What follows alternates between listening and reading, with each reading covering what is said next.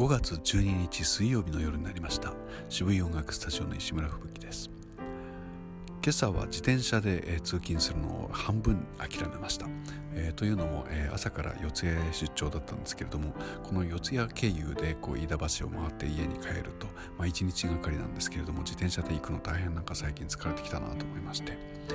え最寄りの駅までにしておきました。えー、四谷の出張というのはこの今同時に始めている渋井銀座プロの毎日ボイストレーニングっていう企画を考えるきっかけになった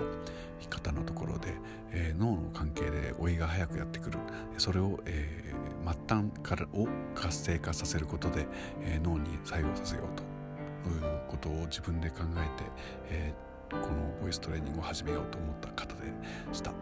えー、3週間ぶりぐらいだったんですけれどもちょっと弱気になっていたので今日は随分と励ましてまいりました。よかったです。